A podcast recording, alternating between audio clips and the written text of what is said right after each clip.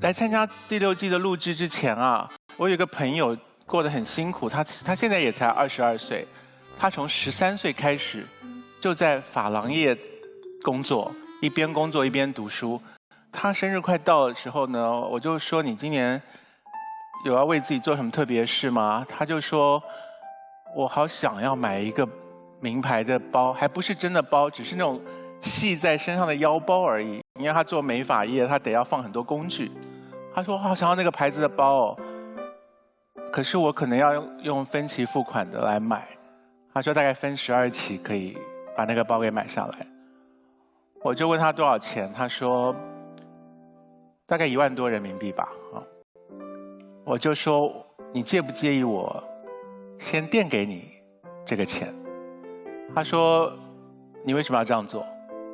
我说我就让你快一点，不要分期付款，你就快一点拿到一万块，你就去买包吧。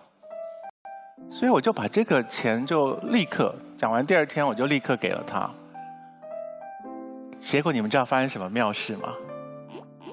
他就没去买包了。他收到那一万块一刹那，他知道，哎，我买得起这个包了。他说我走到我再走到那个牌子的店门口去，看着那个包。这个角度，我就说，只要我付了，这个包就是我的了。我为什么还需要买这个包啊？嗯，哦，心理需求。所以我们每个人都活在广告的催眠之下，我们每个人都多多少少受到了社会塑造的假期望在我们身上发挥作用。幻觉一变成真实的时候，那个幻觉的魅力就消失不见了。就是他原来追求那个精致，在他眼中忽然不重要了。我只能说我运气好，就是我小时候没有跟没有跟这件事情逆着来。我就是喜欢精致的灵魂，超过精致的东西。我觉得读书的快乐持久远超过得到一个包。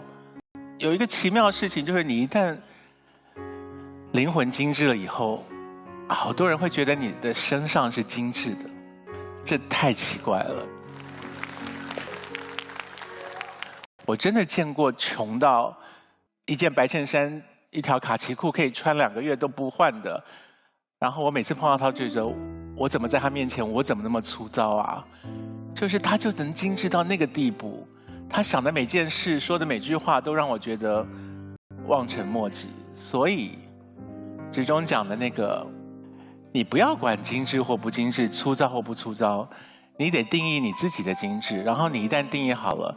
就往那个目标迈进，剩下别人强塞给你的标准，姑且听之，不要受控于他，这是我的建议。